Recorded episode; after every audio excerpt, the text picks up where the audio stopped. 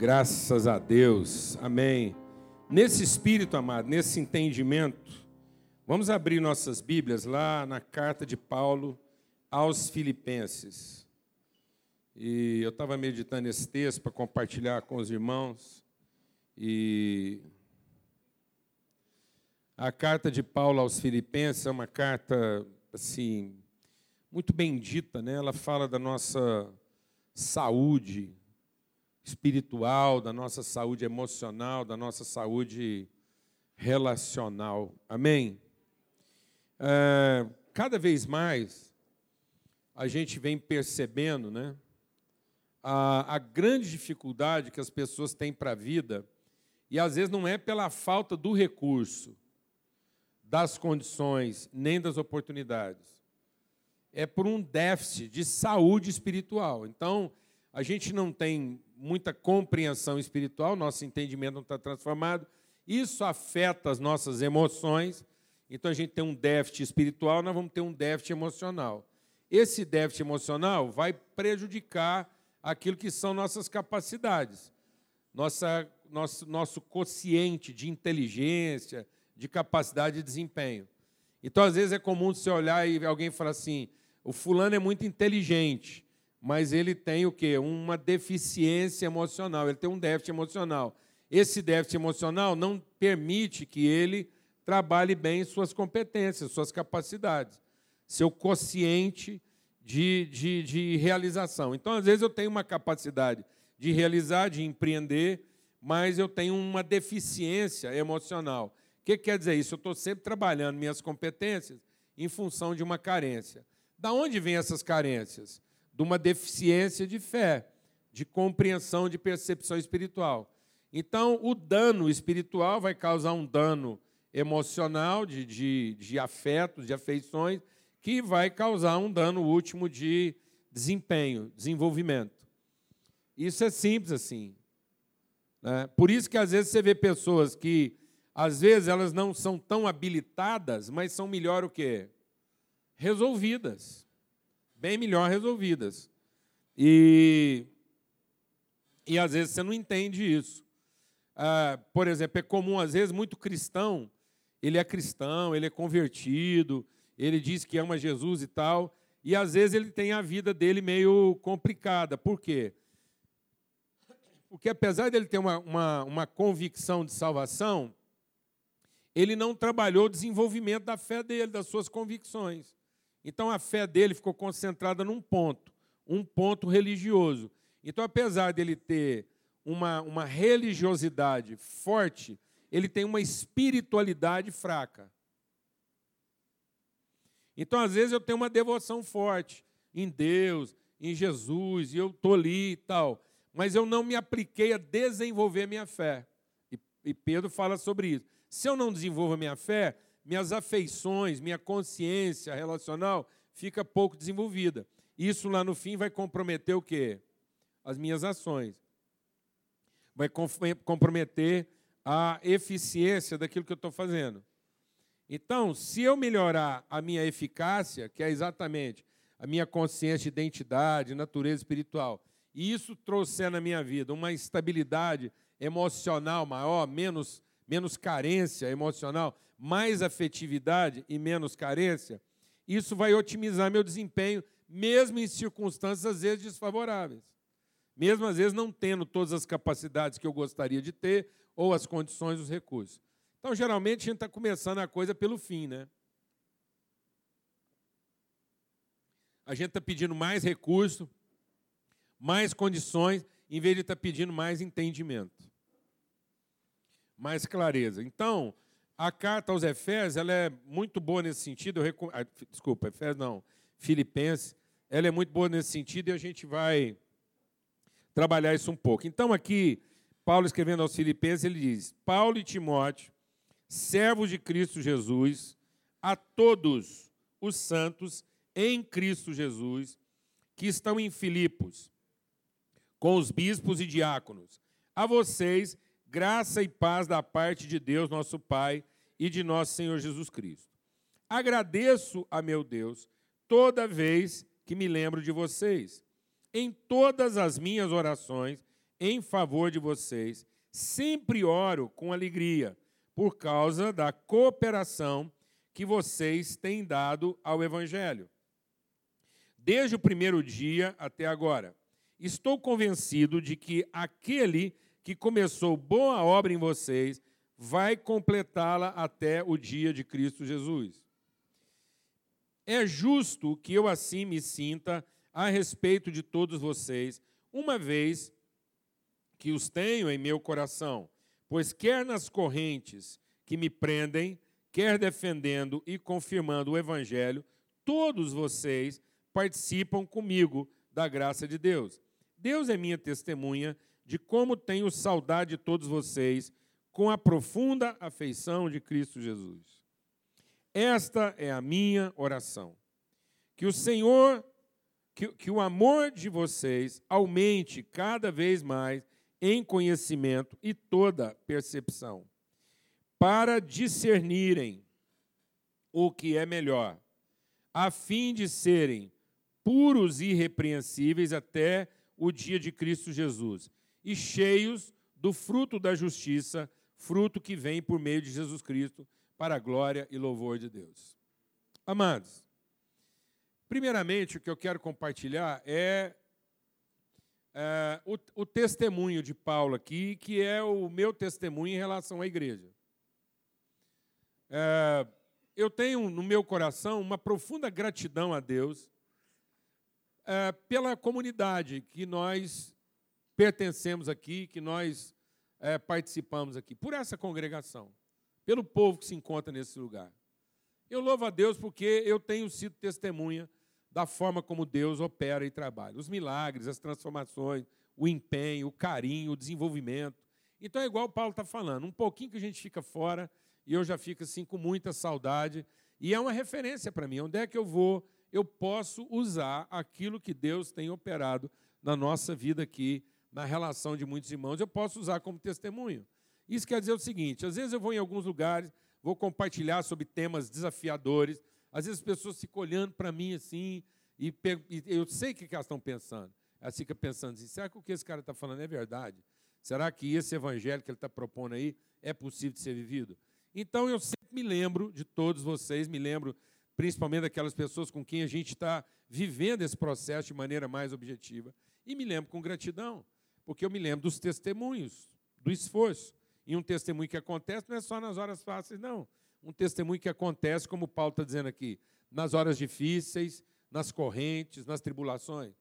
Nossa vida aqui nunca teve oculta de ninguém, e eu louvo a Deus pelo ambiente que a gente desfruta, por quê? Porque mesmo nos momentos de maior humilhação, dificuldade, muitas pessoas, todos quase sabem dos grandes desafios que a gente enfrenta na vida, em qualquer área, e a, a congregação, a comunidade sempre foi solidária.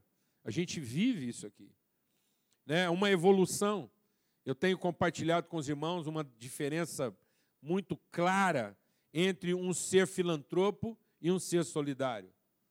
Hoje existe no mundo uma onda de filantropia, que é uma onda meio de lavar a alma. Aqueles que têm algum recurso vão chegando no momento da vida que eles se sentem assim, meio culpados de ter tanto e começam a perceber a grande necessidade que existe na vida das pessoas.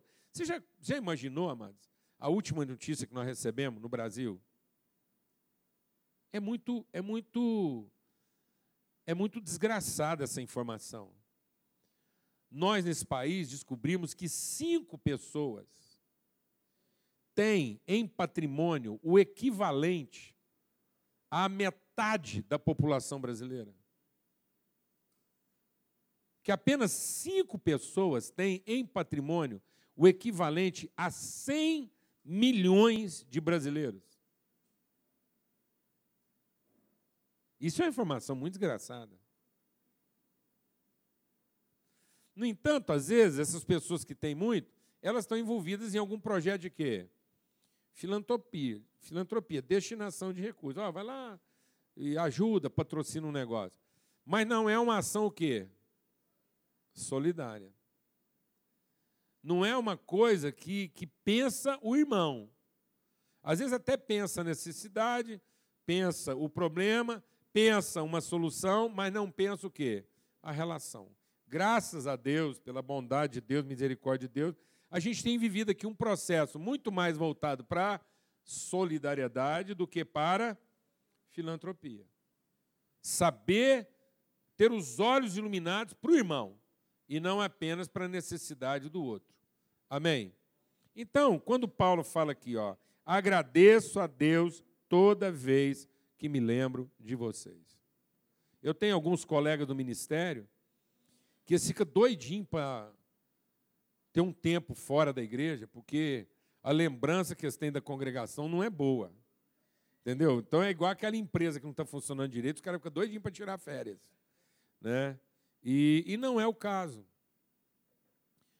Em momento algum a gente sente a necessidade da distância, pelo contrário. A gente sente a falta de uma proximidade ainda maior. Então, toda vez que eu lembro do nosso povo aqui, dessa congregação, dessa paróquia, eu me lembro com gratidão no meu coração. E Paulo diz: Eu me lembro sempre e oro. E eu oro por causa da cooperação. Por quê? Porque a gente encontra nesse ambiente aqui, encontra entre os irmãos aqui, uma disposição, uma voluntariedade, um desejo de aprender, de evoluir, de ser transformado. E é o que Paulo está dizendo. Eu oro e agradeço, sempre com alegria, por causa da cooperação que vocês têm no Evangelho. Isso me faz pensar como Paulo. Eu tenho toda certeza de que Deus vai completar aquilo que ele começou. Então, se tem uma coisa que não vai no meu coração, e tem hora que isso até irrita algumas pessoas, é que eu não sinto nenhuma ansiedade com relação à vida da congregação. Entendo os problemas, entendo as necessidades, entendo os desafios, mas nunca vi nenhum dos nossos desafios ou problemas, mesmo os problemas particulares, com algum tipo de ansiedade. Sabe aquela coisa assim meio messiânica, de achar você tem que ser onipresente e achar resposta para tudo? Não. O que eu vejo é uma família que está entendendo cada dia mais a sua natureza relacional com o Pai, que Deus também é um Pai, que não é só um Deus, e que Deus é Pai, essa é a sua família, que Ele cuida de nós, nós cuidamos um dos outros, nós podemos entender todas as coisas com a angústia própria de cada problema, mas nenhuma ansiedade com relação ao futuro de ninguém. Glória a Deus, amado. Quem crê nisso? Então nós não temos que ficar ansiosos, estamos vendo a mão bondosa de Deus. Então, eu queria dizer isso para você essa manhã. Eu tenho toda a convicção que aquilo que Deus tem, começou, Ele vai terminar na vida de cada um. Eu estava conversando com uma irmã esse mês, e ela assim, falou assim para mim: Ah, mas tal, você mudou tal agenda, fez isso. Eu falei assim: ó, calma. Todo mundo tem pai. Aqui não tem ninguém órfão. Glória a Deus, mano. Aleluia. Aleluia. Porque às vezes as pessoas entram num processo meio messiânico de achar que essa ansiedade de querer resolver tudo e todo e as pessoas não percebem que esse espírito de esse espírito meio messiânico de achar que a gente é a solução e, e, e salvação para todos, é que também formam a semente do que? Da tirania. Você sabia que todo tirano, no fundo, ele acha que ele é o Messias. Hã? Haja visto o discurso de boa parte dos principais corruptos desse país. No fundo, eles estavam fazendo tudo que estavam fazendo em favor de quem? Do povo. Eu estou fazendo isso, vocês não estão me entendendo. Eu estou sendo forte, estou sendo isso, estou sendo aquilo. É por causa de vocês. É porque não aconteça com vocês aquilo que agora está acontecendo comigo. Cuidado. Então, às vezes você fica lá ansioso demais com coisas da sua família e se ocupa no lugar dela, o lugar de quem? De Deus, Pai. Então o grande segredo é a gente ensinar todo mundo a conhecer Deus como quê? como pai. E saber que ele começou, ele vai terminar. E que nós somos solidários uns aos outros nesse processo de desenvolvimento. E aí, Paulo escrevendo aos Filipenses, ele usa uma frase. Então eu oro sempre por vocês, sempre com alegria e gratidão. Aí ele diz assim, e agora? Ele diz assim: Esta é a minha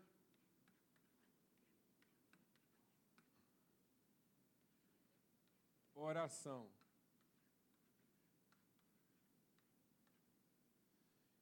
Esta é a minha oração, num sentido bem singular. Então ele diz que ora sempre, mas parece que ele ora sempre uma coisa só. Engraçado isso, né, amado? Você já pensou tanto que seria legal se a gente amadurecesse, aprofundando a consciência de poucas coisas? E que às vezes a gente não é maduro porque a gente é raso em muita coisa e não é profundo em coisa alguma? Glória a Deus, amado. Quantas orações às vezes a gente faz pela nossa família? E às vezes seria suficiente fazer uma oração só todos os dias. Glória a Deus. Amém? Aleluia, irmão. Porque às vezes não, nós não entendemos essa importância da ação repetitiva no sentido de formar uma consciência, formar uma convicção. Esse é o segredo da meditação. E aí Paulo faz uma única oração.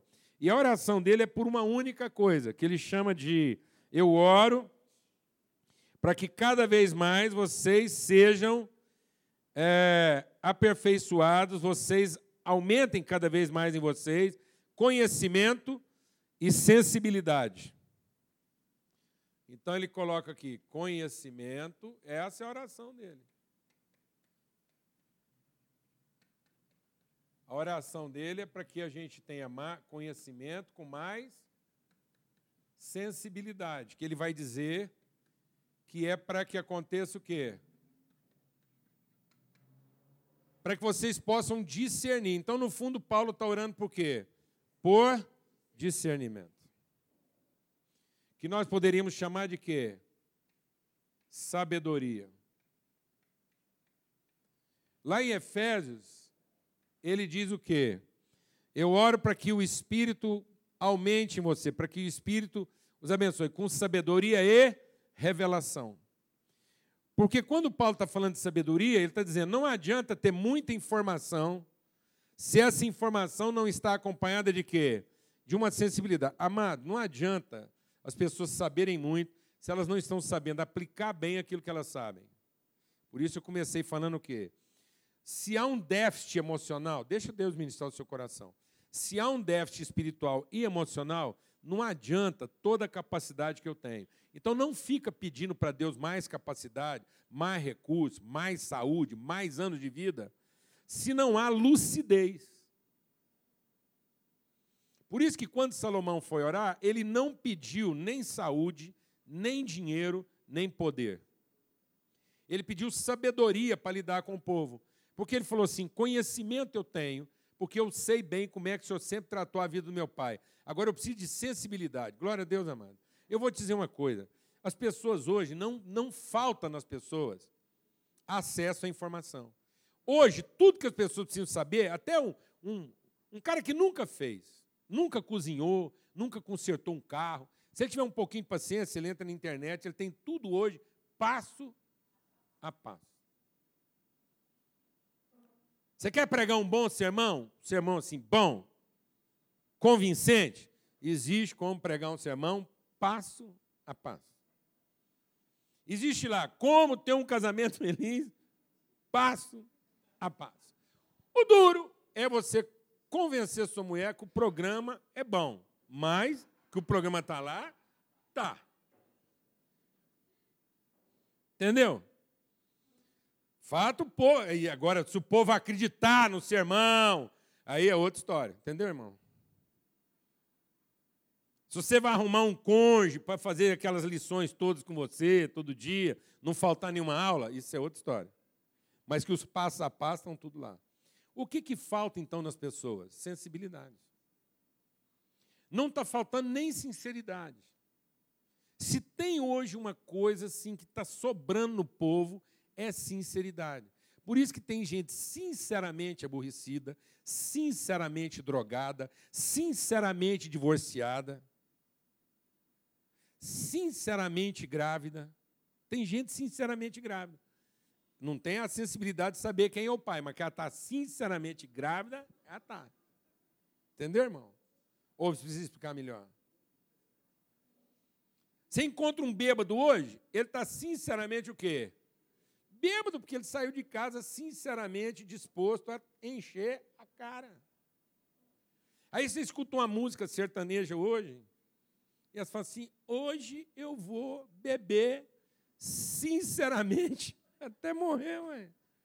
Não faltou a sinceridade, não falta. Hoje, hoje o mundo é o mundo das explicitações. Então, quando uma pessoa está pelada hoje, numa praia, porque eu não entendo certas peças de roupa, para que, que aquilo está lá?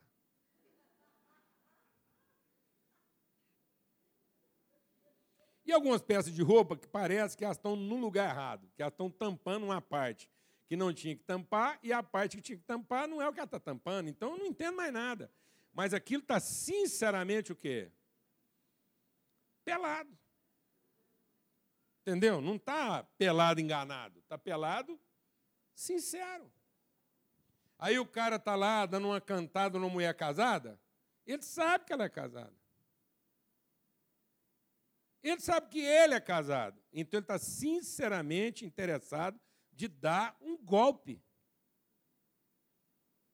Então não falta sinceridade hoje. O que está faltando às pessoas é o quê? Sensibilidade. Então não adianta ter conhecimento se esse conhecimento não está atrelado a quê? A discernimento. Então Paulo diz: Eu só faço uma oração. É que vocês tenham o quê? Discernimento. Sejam transformados no entendimento. Então, em nome de Cristo Jesus, não queira mais informação. Não queira. Deixa Deus ministrar o seu coração. Os caras falam assim: ah, pastor, não consigo entender minha mulher. Explicar.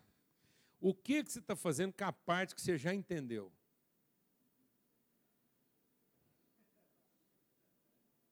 Não queira entender o resto se você não está sendo sensível para lidar com a parte que você já entendeu. É burrice. Porque se você quiser entender mais sua mulher, mas você não está lidando bem com a parte que você já entendeu, você só vai aumentar seu grau de frustração, porque agora você entende mais e lida ainda pior, você entendeu? Porque ela vai te entregar um pacote de coisas que agora você entende. Mas você continua sendo incapaz de quê? De administrar? Então não queira.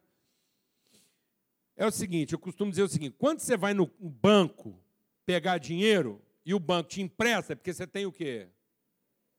A partir do momento que você pegou o dinheiro porque você tinha crédito, Agora você tem o quê? Débito. Então não vai pegar dinheiro se você não sabe o que você vai fazer com ele. Glória a Deus, amado. Porque quem tem crédito é porque tem uma alta capacidade de endividamento.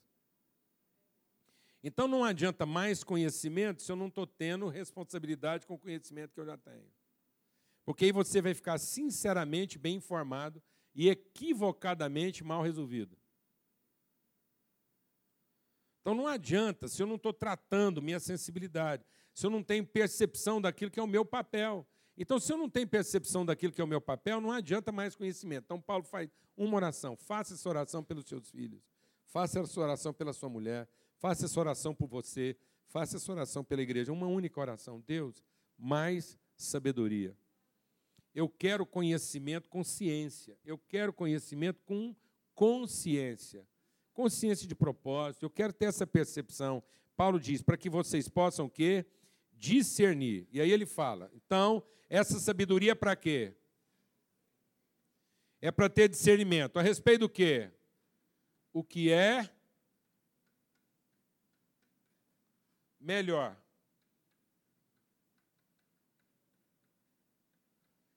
Eu estava meditando sobre o que, que significa esse o que é melhor. O que, que Paulo está falando lá? O que, que é melhor? Então, o que é melhor?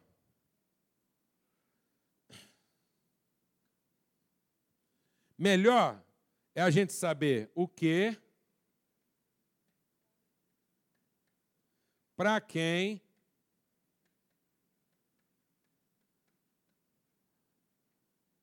e quando. Não adianta. Hoje em dia, quase todo mundo tem essa ansiedade de saber o que fazer. Deixa Deus ministrar o seu coração. Não adianta você saber o que fazer se você ainda não sabe direito para quem fazer. E não adianta saber o que fazer e para quem fazer se a gente não tem clareza sobre quando fazer. Amém? Por que, que isso é importante? Porque se eu sei o que, se eu sei o que, mas não sei o resto, simplesmente saber o que fazer sem ter discernimento do que, que é melhor para ser feito, e o melhor é esse conjunto de coisas, o que sem discernimento é. Quase que eu passo a mão para pagar, ia ser muito engraçado. É. Então tá bom. Vamos aumentar aqui. Então, sobre. Melhorou um pouquinho? Sobre o que fazer.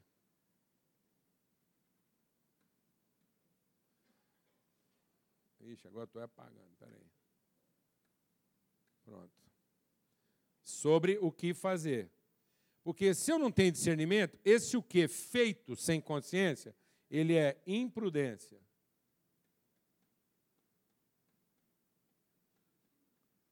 Fazer as coisas simplesmente porque eu tenho a capacidade, eu sei o que, é que tem que ser feito, mas eu não tenho discernimento adequado, não tenho a sensibilidade sobre a quem fazer, quando fazer, então isso é uma imprudência.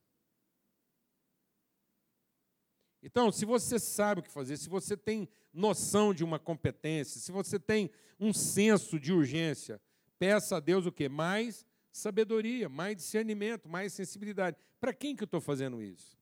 Em que momento eu devo fazer isso? Porque esse é o sentido do porquê fazer isso. O porquê fazer é o que eu sei fazer, o que Deus me deu capacidade para fazer, mas com clareza de para quem isso está sendo destinado e qual é o momento correto de fazer isso em favor dessa pessoa. Porque se eu não sei é, dessa forma o que é melhor, o que, pelo que, é imprudência. O quem, sem o que e quando, é promiscuidade. O que quer dizer isso? Não adianta fazer a coisa certa com as pessoas erradas. Tem gente que é muito bom no que faz, mas só sabe fazer o que faz com quem não devia estar fazendo.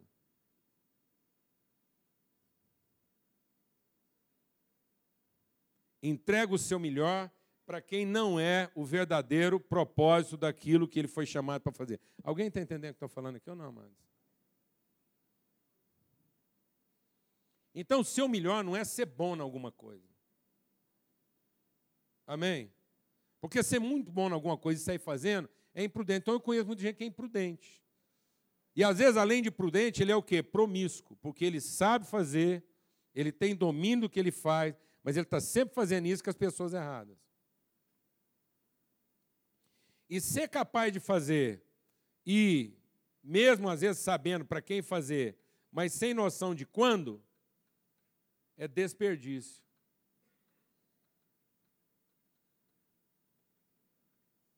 Porque você fez a coisa certa, pode até ter feito com as pessoas certas, mas na hora errada.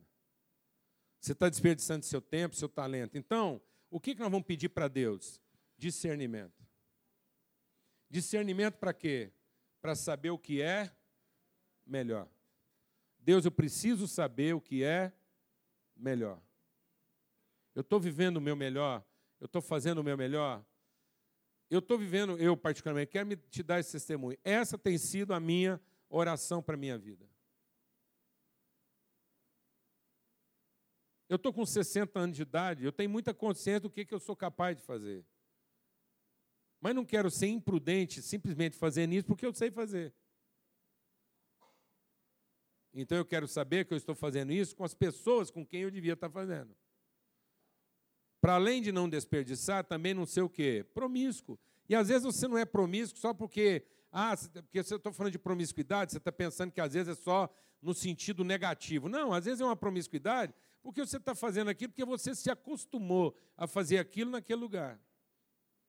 Então, promiscuidade é quando você não está dando rumo correto para aquilo que era o propósito de Deus para a sua vida. E, e desperdiçando, fazendo isso fora de hora, fora de contexto, sem sensibilidade. Amém, amados? em nome de Jesus, eu quero fazer essa oração. Eu estou fazendo essa oração. Essa é a minha oração.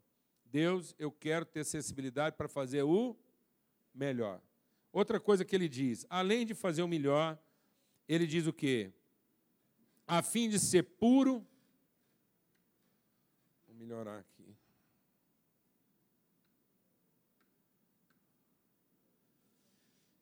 A fim de ser puro e irrepreensível.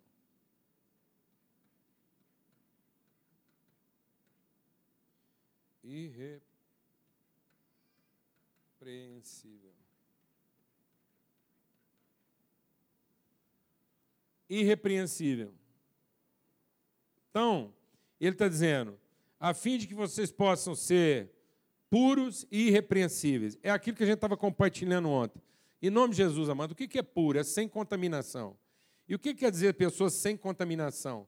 Não é você ter essa noção religiosa de sagrados. Pureza é quando, para Deus, puro não é o sagrado. Puro é aquilo que está mantido de acordo com o seu propósito original. Amém? Em que, que Deus é santo? Deus é santo porque Ele é o mesmo ontem, hoje e será sempre. Isso quer dizer o seguinte: facilidade não te torna melhor.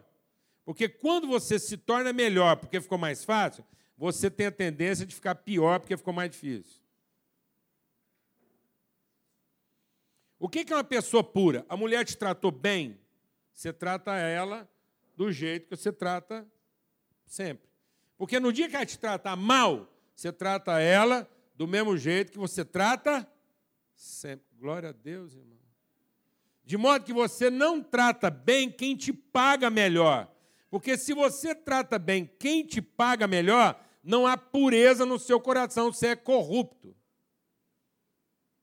Você é corrupto. Amado, corrupção é você ir lá num negócio e um garçom te tratar bem, e você fala, puxa, que lugar maravilhoso e tal, e você vai lá e trata bem o garçom. E aí você vai no outro lugar, o garçom te trata mal, você fala que lugar vagabundo, sem vergonha, e trata o garçom mal. Isso é sinal de que a gente é o quê? Corrupto.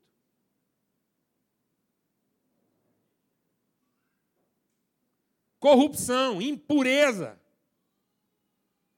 Então nós temos essa impureza no coração. Por quê? Porque falta sensibilidade.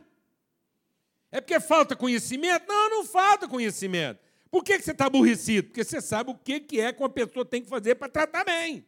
Então não faltou o quê? Conhecimento. Está faltando o quê? Sensibilidade, que torna conhecimento sabedoria. Não adianta eu ter mais informação, não adianta eu saber mais, não adianta eu ser uma pessoa viajada, porque tem gente que, quanto mais ele é viajado, quanto mais ele experimenta coisa boa, quanto mais ele toma vinho bom, frequenta bons restaurantes, mais chato ele fica. Mais insuportável. Mais exigente. Fica difícil agradar uma pessoa dessa. Já não dá para levar ele em qualquer lugar. Que agora ele é gourmet. Meu Deus do céu!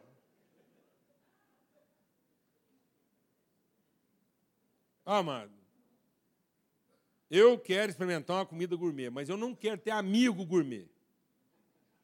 Amém? Não é mesmo, Ed? Não. Deus misericórdia. Glória a Deus, amado. Quem aqui quer ter esposa gourmet? Marido gourmet? Meu Deus do céu, Deus te livre de um marido gourmet.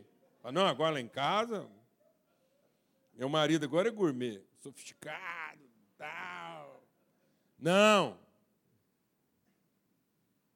sensibilidade. Amém? Glória a Deus.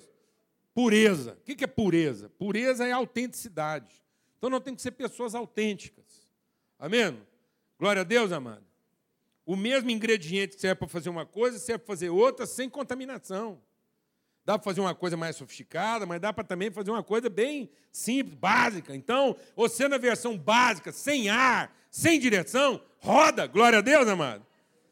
Beleza, mas se der para rodar com você com ar-condicionado e direção, melhor. Mas se estragar o ar, não é por causa disso que eu vou querer não rodar com você, glória a Deus. Gente completa a viagem, mesmo você sem ar, glória a Deus. Aleluia, irmão. Glória a Deus. Muito bom, está com os amigos, tem ar, beleza. Não tem? Vai chegar? Nós chega, sem ar, glória a Deus. Aleluia. Isso é pureza, isso é santidade. Deus é santo porque ele não muda. Você encontra com Deus ontem, eu estava fazendo tudo errado e Deus é o mesmo. Hoje a gente acerta alguma, Deus é o mesmo. E lá na frente, quando a gente encontrar com Deus sem nenhum pecado, nenhuma mancha, nada errado, nós vamos encontrar o mesmo Deus que um dia esteve conosco quando a nossa vida não valia nada. Glória a Deus. É assim que nós vamos tratar as pessoas, porque no que depender de nós, nós temos paz com todas as pessoas. Nós não rodamos motivados por nenhum tipo de incentivo que não seja o que, amados? O amor. O amor aumentou na nossa vida. Nós somos, essa é a nossa oração. É isso que nós queremos ensinar para os nossos filhos. Ensinar para os nossos filhos a tratar bem qualquer tipo de pessoa. Meu Deus de misericórdia, como a gente está criando meninos e jovens interesseiro. Interesseiro. Eles não sabem lidar bem com, com o básico, com o essencial, não sabem lidar bem com qualquer tipo de pessoa. Fala a verdade, eu estou exagerando? Não, amados. A gente enfiou umas coisas na cabeça que não tem nada a ver. Aí nós estamos formando pessoas infelizes. Infelizes. Gente que não serve para morar em qualquer tipo de lugar, não serve para morar em qualquer tipo de cidade.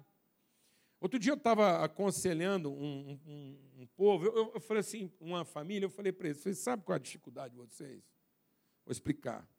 A dificuldade de vocês é, é uma dificuldade de linguagem. Essa família de vocês vive tensa, vive nervosa, porque vocês são analfabetos. Analfabeto. Porque não falta intenção. Se perguntar para cada um, vocês amam um ao outro perdidamente mas a linguagem de vocês é pobre. Porque vocês não conseguem falar outra língua. Vocês se especializaram num tipo de coisa e cada um só consegue se expressar quando ele está dominando a linguagem dele. Alguém entende o que eu estou falando? Não. Aí existe uma pobreza na linguagem. Por quê? Porque essas pessoas sempre ficaram escravizadas a um determinado reduto. A ideia de que as pessoas seriam puras se elas forem o quê? Protegidas, fechadas. É a nossa ideia de santidade. Então nós queremos prender os nossos filhos numa redoma, queremos criar uma família enclausurada, fechada. A gente acha que a igreja é um ambiente onde todo mundo vai ficar protegido, é, uma, é, uma, é um domo de proteção. A gente enfia todo mundo lá dentro e aí as pessoas vão ficando o quê? Analfabetas na linguagem. Elas não sabem conversar com gente de outro tipo, não sabem conversar outra linguagem, não sabem entender as pessoas que não falam a nossa língua. Elas são susceptíveis, facilmente contaminadas, porque elas não têm pureza original, elas não são puras nelas mesmas. Elas têm pureza de ambiente, mas não têm pureza de alma. Aí, quando elas saem daquele ambiente onde elas estão protegidas, elas rapidamente o quê? Se corrompem. Se corrompe, não sabe lidar, não sabe falar, não sabe se comunicar. Glória a Deus, amados. Em nome de Jesus. Em nome de Jesus. O que é uma pessoa irrepreensível? É aquela que você não precisa ficar chamando a atenção dela o tempo todo. Porque ela tem uma percepção, ela tem uma sensibilidade. Ela chega no ambiente, ela já sabe como é que aquilo funciona. Então você não tem que ficar falando para ela, ô menino, não põe a mão aí, ah, não faz isso. Mas a gente está lidando com gente desse jeito. Minha casa, eu já contei para vocês, eu casei, é, fiz 32 anos de casado agora, em janeiro, dia 11, bênção pura. E quando eu casei, o Brasil estava num arroxo danado, inflação de cento e tantos por cento. Eu, eu e a Lana caímos na besteira de casar em janeiro, os, os amigos, todo mundo sem dinheiro, nós só ganhamos abajur e caspô. Meu Deus do céu. Então, assim, aquilo que era o, básico mesmo, nós tivemos que sair para a rua, ralar muito e comprar. Para você ter uma ideia, eu voltei da lua de mel. Eu voltei da lua de mel com a Lana. Enquanto ela fazia o almoço, eu fui comprar os pratos. no armazém da esquina, que nem jogo de prato nós ganhamos. Mas enfim, aí em casa tinha bibelô demais. Meu Deus do céu, não tem. Você sabe o que é bibelô, não? Mano? O povo nem sabe o que é. Bibelô é esses enfeites, esses trenzinhos que só serve para juntar poeira muitas vezes. E a Lana gosta mais de decoração. É gosta que casa cheia de trem.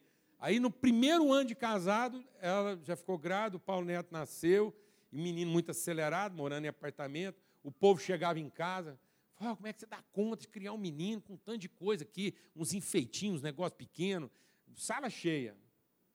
Aí chegavam os meninos em casa, outras crianças, as mães já apavoradas. Vão tirar, vão tirar. Falei, não, vai tirar nada não. Pode largar tudo aí. Aqui ninguém vai tirar nada não.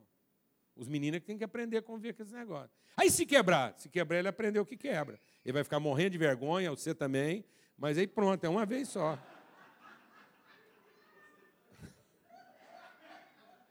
Entendeu? Amém, irmãos? Não, porque depois solta esses meninos no outro ambiente, aí todo mundo tem que ficar limpando a área para eles passar? De jeito nenhum, é. Ou então fica esses meninos cheios de repreensão. Põe a mão nisso não, menino, põe a mão nisso não. Porque ele é o quê? Analfabeto, ele não aprendeu a lidar com as diferenças. Quantas pessoas hoje analfabetas não sabem lidar com os diferentes, porque não tem pureza original. Tem pureza de circunstância. Alguém está entendendo o que estou falando ou não, mano? Não, nós temos que saber ser puro. Você está num ambiente com muita coisa, você sabe lidar com aquilo. Você está num ambiente com pouca coisa, você sabe lidar também. Glória a Deus. Então, isso é o quê? É conhecimento com sensibilidade. E o último lugar, ele diz o quê? Cheios de frutos de justiça. Quer dizer o quê? A sua sensibilidade, a nossa sensibilidade associada a nossa, o nosso conhecimento, o nosso entendimento associado com sensibilidade, torna a nossa vida o quê? Uma vida que transforma os ambientes que nós frequentamos. Nós somos agentes de transformação. Nossa atividade não é uma atividade passiva, mas existe uma proatividade, existe uma criatividade. Irmãos, eu, eu sei que o tempo está avançado, mas eu queria falar com vocês algo muito grave em relação aos nossos filhos e à vida que nós estamos vivendo. O mundo tem uma mentalidade escrava. O mundo jaz no maligno. A mente que está dominando esse mundo é a mente do Egito, que quer tornar todo mundo escravo. Então, quando você manda um menino para a escola, eles enchem esse menino de quê?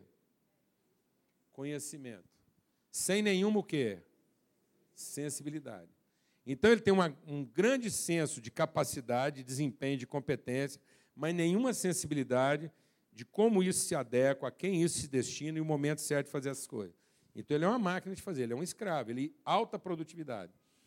Isso está fazendo com que essas pessoas de alta produtividade elas se tornem inventivas e não criativas. Então o mundo hoje está vivendo um excesso de inventividade sem nenhuma criatividade. O que é excesso de inventividade? As pessoas estão se contentando em encontrar formas novas, diferentes e melhores de fazer a mesma coisa. Então nós estamos nos aprimorando no desempenho, sem nenhum senso de propriedade, adequação e consciência de relação. Então as pessoas hoje elas perderam a proatividade, elas perderam o senso do inédito. E fé só é fé porque é certeza das coisas que ainda não se veem. E quando a gente não tem fé para ser proativo, no sentido de trazer à existência o que ainda não foi visto, nós somos inventivos. O inventivo é aquele que alguém já apresenta para ele o problema, apresenta para ele o problema e ele tem uma inventividade associada à sofisticação de simplesmente resolver o problema sem trazer nenhuma consciência de propósito. E ele não se atreve a pensar fora da caixa. Ele só se atreve a pensar uma caixa melhor. Alguém está entendendo o que estou falando ou não?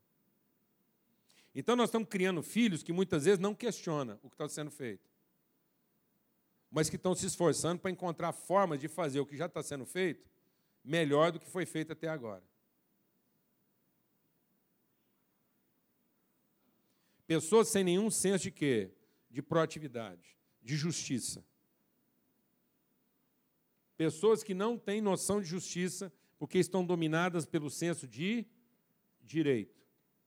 Pessoas que estão tentando fazer melhor para ter direito a mais e melhores condições do que já tiveram até agora, mas não em tornar o mundo mais justo. Então, é muito comum as pessoas pensarem em tornar o mundo melhor. Então, vou te falar uma coisa: às vezes, para tornar o mundo melhor, falando de um mundo mais justo, nós temos que primeiro tornar ele o quê? Pior. Às vezes, para consertar as coisas, nós temos que primeiro quebrar a caixa e não simplesmente fazer uma caixa melhor. Glória a Deus, amados. Glória a Deus, amado. Nós temos que ter disposição para fazer certas rupturas. E às vezes nossos filhos não estão sendo encorajados nem dentro de casa a terem a ousadia de certas rupturas, de pensar uma coisa que ninguém pensou antes, de ser protagonista de coisas que ninguém pensou. Então não há fruto de justiça pessoas que não são marcantes, não são determinantes, não são relevantes. Pessoas que são cobiçadas, invejadas, mas não são inspiração para ninguém. É muito comum você invejar alguém sem se sentir inspirado por ele. Porque às vezes eu não quero me inspirar no sacrifício, eu não quero me inspirar no, no, nas dificuldades que ele passou, mas eu quero invejar o que agora ele tem. Então nós temos muitos jovens hoje que invejam o que os outros têm e querem ter mais do que os que os outros têm, mas não querem saber dos processos e das dificuldades que essas pessoas passaram para chegar lá. Então não há senso de criatividade, apesar de haver um profundo senso de inventividade. É muito comum você encontrar hoje com as coisas prontas. E é uma maravilha desfrutar do que está pronto e ter dinheiro para comprar isso. Mas nós não queremos sofrer os processos. Então a palavra de Deus diz que conhecimento com sabedoria, você vai saber o que é melhor. Vai viver uma vida pura e irrepreensível. E a sua vida vai ser o quê? Frutífera, produtiva. Não vai ser só uma vida bela. Não vai ser só uma vida tranquila. Não vai ser só, uma vida cheia de, de bens e benefícios e vantagens. Não. Vai ser uma vida relevante. No final da sua vida, você entregou muito. Você compartilhou muito. Você repartiu muito. Hoje as pessoas pensam que uma vida bem-sucedida é a vida que acumulou muito. Não, a vida bem-sucedida é aquela vida que durante a sua existência ela compartilhou muito. A sua riqueza não é saber quanto você tem acumulado no final da sua vida. A sua riqueza é saber quanto você repartiu durante a sua vida. Não é quão rico você se tornou, mas é quantas pessoas você enriqueceu. Isso não quer dizer que você tem que terminar pobre. Amém? Jesus não terminou pobre, mas num determinado momento da vida dele, ele se fez pobre para enriquecer a muitos. E no fim, ele continuou rico, enriquecendo a muitos. Glória a Deus. Vamos ter uma palavra de oração. Uma oração. Uma oração. Em vez da gente ficar pedindo tanta coisa para Deus, a gente podia fazer uma oração. Uma oração. Falar, Deus, eu queria ter mais conhecimento e mais sensibilidade. Eu não quero ser uma pessoa sensível sem conhecimento. Pessoas sensíveis sem conhecimento são susceptíveis. Pessoas com muito conhecimento, sem nenhuma sensibilidade, são inescrupulosas. São cruéis. Então não adianta ter conhecimento se eu não tenho sensibilidade, eu sou cruel. Não adianta ter muita sensibilidade sem conhecimento, eu sou susceptível. Eu sou inconstante. Não adianta ter sensibilidade sem conhecimento, senão você vai ficar inconstante, passional. Deus não quer que você seja passional. Amém? Deus não quer a nossa passionalidade. Deus quer a nossa maturidade uma oração. Há tanta alegria na nossa vida, na nossa casa. A Lana está aqui, quer orar. Há tanta alegria. Não, vem cá, estou te chamando para orar. Deus falou que você quer orar aqui. Eu tive essa sensibilidade por você. é verdade.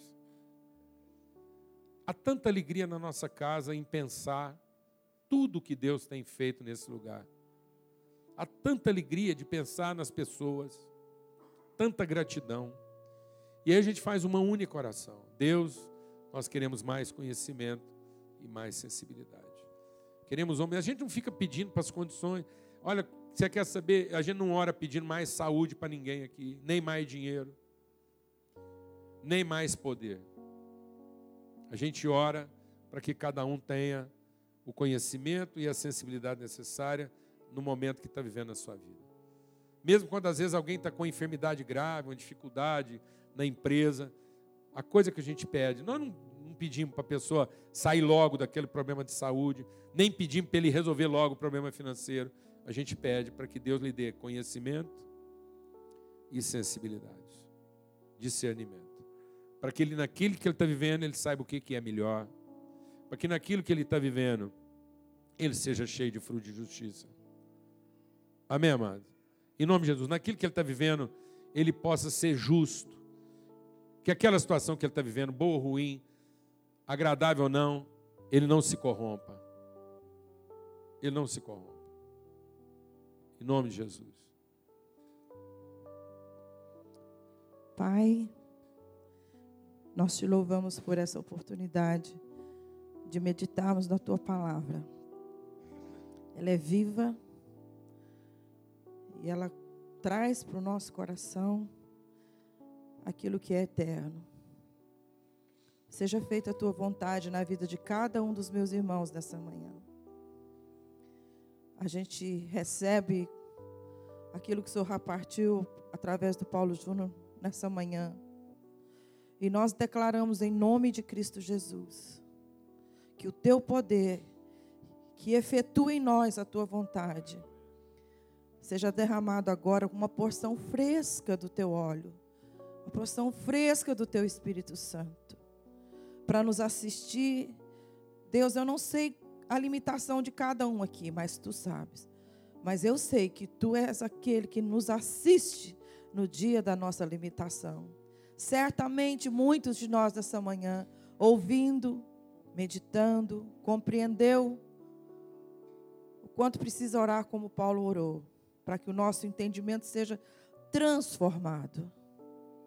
Porque nós conhecemos que a tua vontade é perfeita, ela é agradável e ela é boa.